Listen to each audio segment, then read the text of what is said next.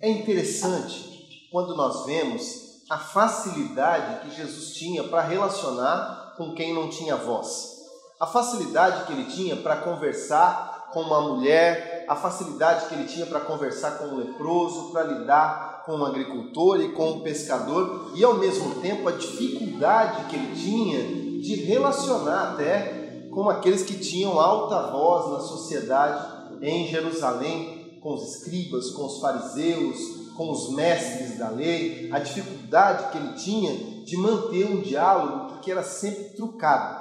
O evangelho ele tem esse poder de invadir as vielas, de invadir os becos e de trazer para a mesa e dar voz aos excluídos, dar voz àquele que nunca teve a oportunidade de abrir o seu coração e de explanar os seus sentimentos. Você pode ser um porta-voz ou um, um, um, repórter, você pode ser alguém que oferece o microfone ao excluído e esse microfone é o Evangelho que o convida a abrir o seu coração.